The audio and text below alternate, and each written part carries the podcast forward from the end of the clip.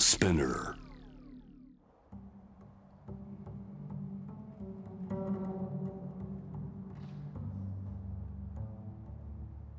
藤原信也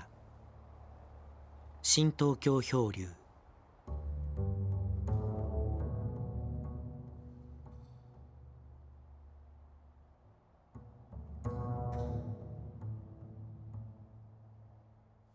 今日はですね久しぶりにあの房総の八角堂の方で、えー収録をしてんだけども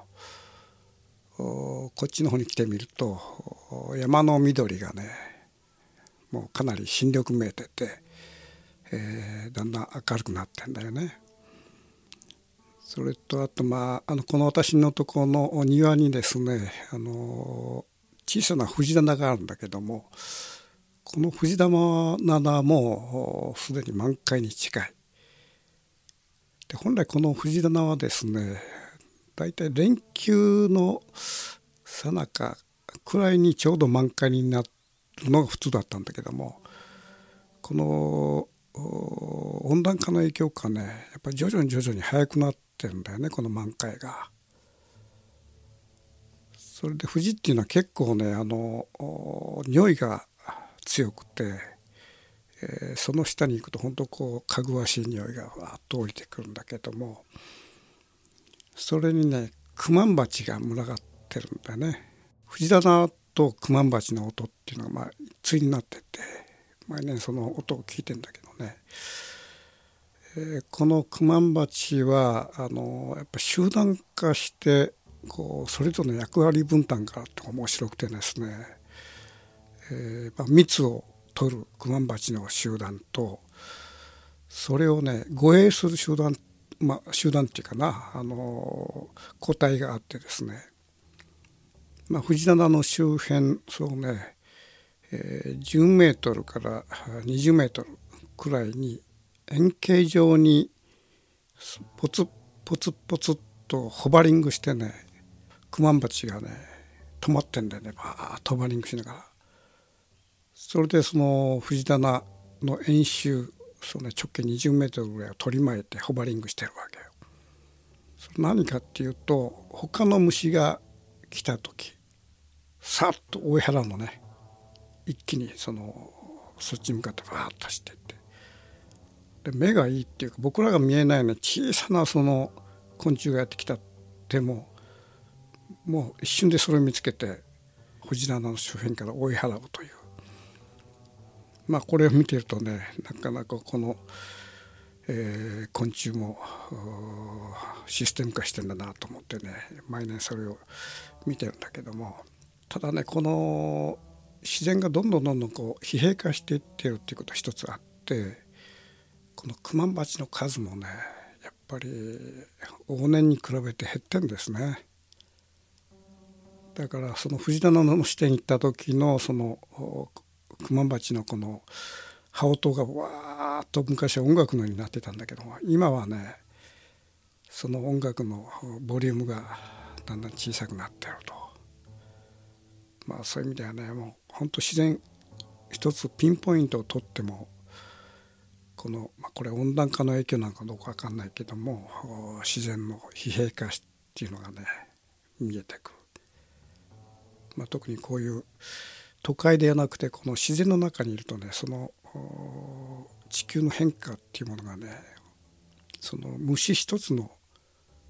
姿によって見えてくるっていうことがあるんですね。で今日はですね、えーちょっと民族差別っていうのかなあの今ウクライナで、えーの難民とか戦争ねこれに対するその日本人のスタンスっていうものをその今から1ヶ月ぐらい前のその安田純平さんとの対談の中で話したことが記憶にある方もあると思うんだけどもそこでまあ僕はそのこれまでさまざまな、ま、ロヒンギャだとかシリアだとかアフリカいろんな地域でねえー難民が輩出して、えーいろんな悲惨な状況が起きたにもかかわらずこのウクライナ戦争および難民に関しては日本人のスタンスが全く違っててまああの当時1ヶ月ぐらい前でねあの寄付金大使館に対する寄付金が240億集まってるとかね。まあ前代未聞のことが起きてたと。でこれはやっぱりその日本人の中にあるその白人っていうかなそういう世界に対するある種の何て言うかなこの共感というの逆にまあ差別意識みたいなものが僕らの中に、えー、あるんじゃないかということをすでに1ヶ月前に喋、えー、ってたんだけども、まあ、そういう論調がですねその後にあちこちあちこちで出てきているという状況が今あるわけだね。ただこれがね民族差別かどうかっていうのは僕はちょっとねそこはもう少し考えてみるとちょっと違うかなと。2つこれはあのまあウクライナの難民に対する思い入れっていうのがね、えー、これだけ過剰になっている2つの要因があると。その一つはの僕らのね生活形態自体が欧米化してるってことやね。要するにあの近いわけですよ。どちらかというと例えばシリアにおいてもこういうことがあってさらに悲惨なことが起きてあのご承知のようにね難民がものすごい数で出てるわけだけどもここまで、僕らそれにその何て言うかなこう関わらなかったと。イスラム圏のシリアとねウクライナ白人世界というものを比べてみると僕らは日常的にハンバーグは食うけどシシカバは食べないわけよね。まあ、そういう意味でその、えー、むしろその差別という以前に僕らの生活がもうすでに欧米化して長年ね、えー、そういう欧米化しているとそういうことでやはり近いわけだね文化が。まあその点もね一つ大きな、えー、ファクターかなと思うわけですね。それともう一点ね言えることはこの難民の状況だとか戦争の状況がこれほどリアルタイムで、えー、僕らのその世界にね入ってきたことっていうのはこれまでの戦争の中で一番この露出が多かったしかもリアルタイムに近い形でまあ今誰もが携帯持ってて当然シリアなんかのね映像を見てみんな携帯持ってるわけでしょう。でそれで撮られたものがその、えー、グローバルなネットワークを通じて、えー、どんどん発信されるという時代になってるわけで、まあ、そういう意味でその今回のウクライナの、えー、難民の状況だとか戦争っていうのはこれまで以上にそのリアルタイムで僕らのその生活にどんどんどんどん浸透していったということがもう一つあるとまあその2つの結果ばかりウクライナ難民難民に対しての思い入れっていうものが僕らの中に生じたということは一つある。ただそこにはやっぱり民族に対する僕らのねあの差別というよりも何ちかこの遠い近い。それはまあ如実にあるわけで仮にあのロヒンギャのね難民というのは今悲惨さらに悲惨な状況にあって、えー、今朝のニュースワールドニュースで、えー、マレーシアに、えー、難民としてその逃げていったロヒンギャの人たちが10万人規模でその隔離されてこれはまあ収容です。収容所ですよね。かなり悲惨な収容の状況で、そこから500人ほどこう逃走したとでその時にまあ今の状態でまだ300人以上が捕まってて、まあ、100人ぐらいがまだ逃走中だと。でその逃走しているその難民をかくまったりなんかするとそれも罪に問われるというロヒンギャのあの人たちが今マレーシアのこの、まあ、いわゆる強制収容ですよねここでどんだけのこの扱いを受けているかあんだけ逃走するわけだから脱出するわけだからね、まあ、想像ができないわけなんだけど相当ねひどい、えー、収容されてるんじゃないかと僕は思うわけね。まあそういう意味で世界でいろんなことが起きてるんだけどもまあロヒンギャのね難民に対して僕らが思い入れをしたことがあんまりそういうこう条件ってのなかったと。まあそういう意味でやっぱりその世界のねあのに対する僕らの感覚というのが、まあ、このウクライナ戦争によってねかなり浮かび上がってきたということは事実だと。まあそういうそのリアルタイムな映像情報にね喚起されて、えー、僕らの気持ちがわっと動いたわけだけどもおそらくね最初にウクライナの状況で僕らがこうの気持ちがね動かされたのは、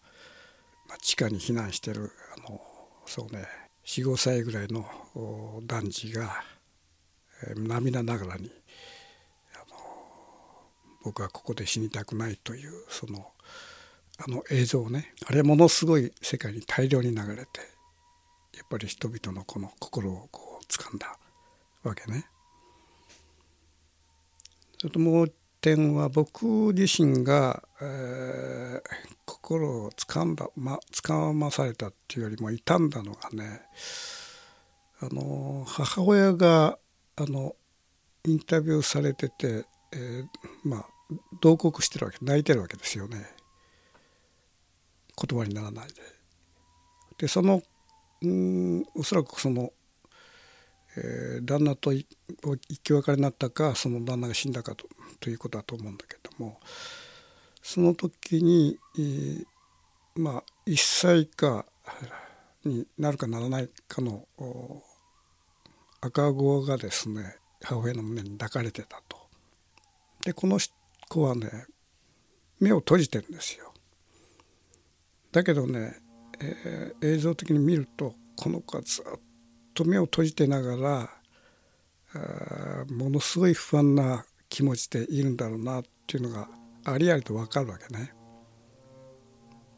で本来その母親に抱かれている赤ちゃんなり子供っていうのはあの母親のその心臓音ね、えー、血流によって自分のこの気持ちが収まっていってすごく安寧な気持ちになるというまあ、母親と子供が一体化した状況があるわけだけどもその母親がの血流音じゃなくてものすごい同国に変わってるというそのバイブレーションだよね。それを母親に抱かれて聞いてる赤子のね幼児の気持ちっていうのはものすごいこの不安っていうかに包まれてるんだろうなと。でその条件見ながらおそらくこのこの一瞬っていうのはですねまあトラウマになって、えー、しまうんだろうなっていうそういう状況を見ながら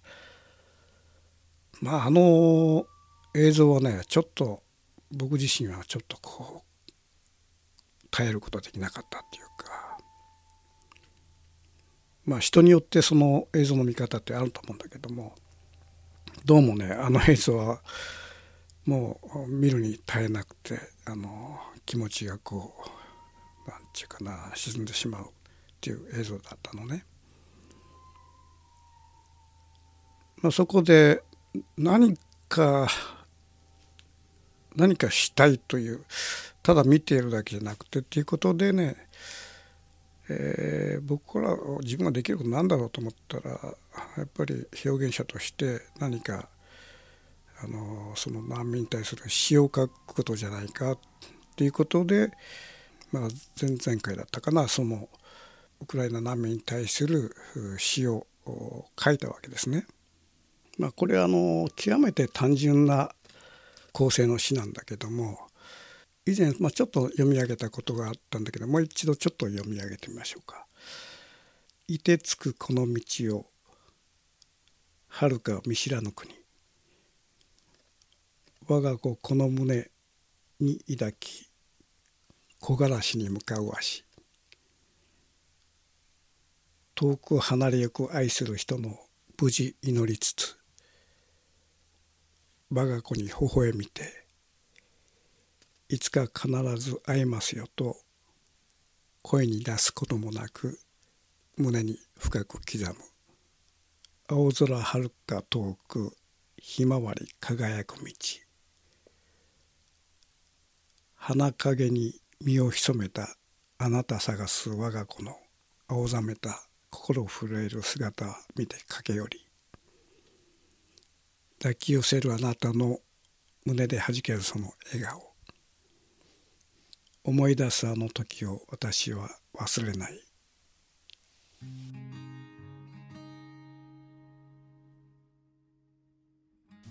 こういうその詩ですね。これはまああの真冬の情景とその真夏のまあひまわりの咲く情景っていうかそれをその1番2番で読んで、えー、まあその詩を僕はまあ表現者なもんだからその自分の気持ちを何かに書きつけたいっていうことでこの、えー、詩を書いたのね。でこれ本当もう短時間で、えー、2 3 0分でバーッと書いたんだけどもじゃあこの詩を書いた後にですねたまたまその、えー、音楽サイトで音楽を聴いてたらあのアンドロ・ギャノンという割とこうポピュラーなねその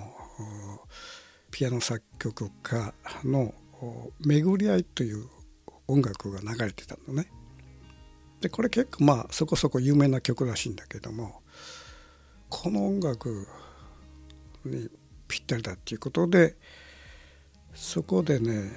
自分のその作詞したものを、誰かに歌ってもらおうと思ったわけですよ。だけどそのサンプルとしてこういう形になるんだということを作りたいために自分でアカペラで歌って、それをですね僕の友人の谷口君という作曲家彼も結構有能なねさっきいろんな仕事をされてるんだけども、うん、彼にまあ投げて編曲と演奏をしてもらって僕のアカペラとミックスミックスして、え、音を作り上げてもらったんですね。だからなかなかねあのこう見たことをやったんですよね。まあ、そういうふうな形で作ったものをじゃあどこで流すかということはまず第一弾としてその、えー、僕が主催しているあのキャットウォークというそのクローズドサイトで、えー、流したわけですね。でそこでまあいろんなそのね感想がね飛び交ったりなんかしたんだけどもただそのそのクローズドサイトじゃだけじゃなくてこれをそのさらにもう少しこの開かれたところでやりたいということでさらに雑誌の編集を通してですねあの著作権を渡ったんですねこのアンドロ・ギャノンの。そうするとねアンドロ・ギャノンという方はもう2年前にお亡くなりになられててその著作権関係が非常に事務的な扱いになってましてねですでにそういうそのえー、事務化された中で、アンドル・ギャノンのその曲はいかなる場合も他の人が転用したり使ったりしてはならないというすでにそういうことになっていると。ということでねこれはまあ名のある歌手にね歌ってもらうっていうことはちょっとまあできないなっていうことでそこで頓挫してしまったんですね。ただまあこれあのせっかくね作ったものを全くそのオクラにするのももったいないからっていうことでとりあえず YouTube にアップしようと。まあ、あの男の馬の骨とも知らんもんがねそのドクターをその聞いてくれる人はおそらくあんまりいないんだろうけどもとりあえずまああのせっかく作ったんだから、まあ、YouTube にアップしようっていうことで、えー、いろいろ調べたんだけどもこの YouTube における著作権問題ねこれはどうなってるのかなというそこはまずあったわけですよ。で仮にその YouTube で著作権を獲得せずにそのある人の歌なり曲なりを流したという場合もその著作権に引っかかって何らかのこのペナルティがあるのかなということこれはまあまず調べておかなきゃいけないということでいろいろ調べたところですねどうやらねこれは、えー、そういうペナルティにかけられることはなさそうだと。ある詳しい人に聞いたらですね、えこういう返事が返ってきたんですね。えー、YouTube というフィールドは著作権は厳しいですが基本的に AI がそれがオリジナルかそれとも他にオリジナルの作者がいるのかどうかということを即時に判断しますと。でそこでまあ削除されるわけですねあのそ判断されて AI が AI が判断してただそれが網に引っかからない場合は、えー、アップすることに何にも問題はないと。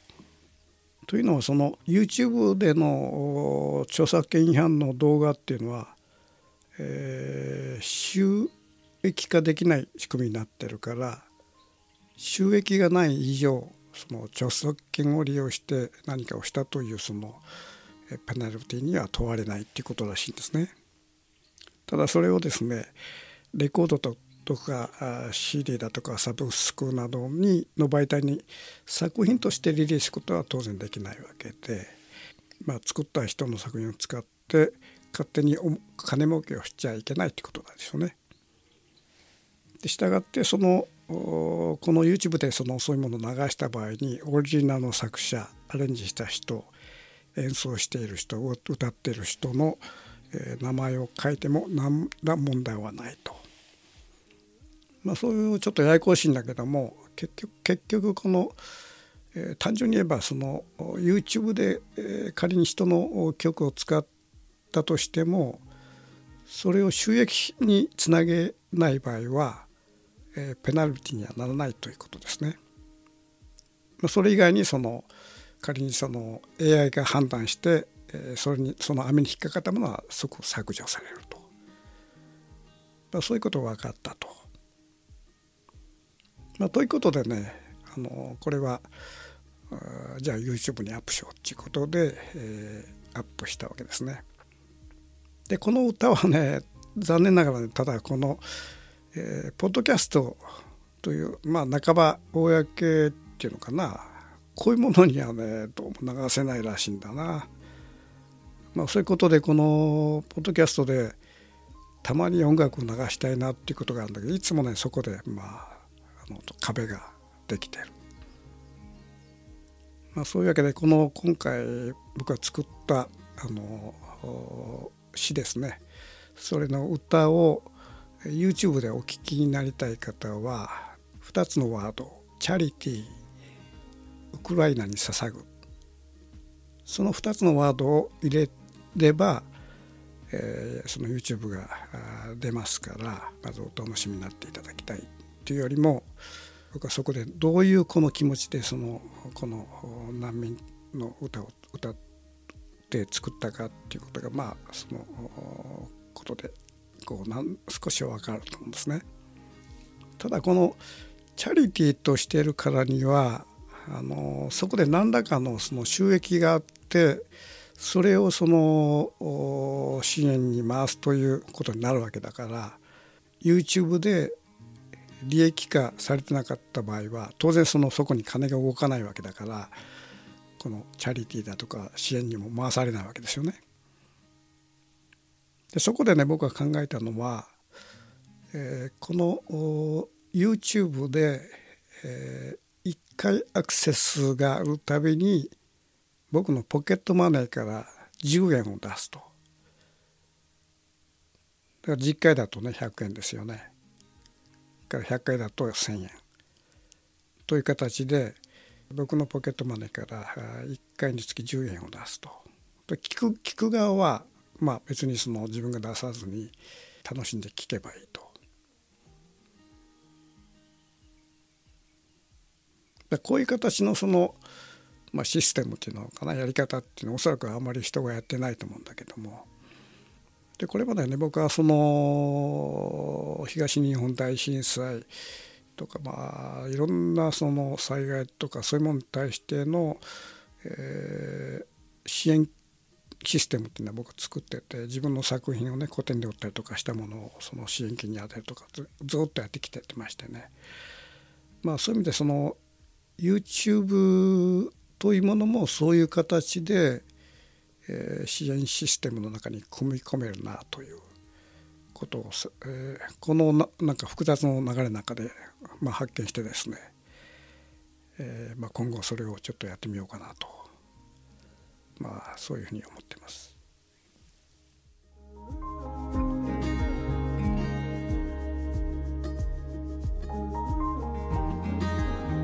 藤原信也新東京漂流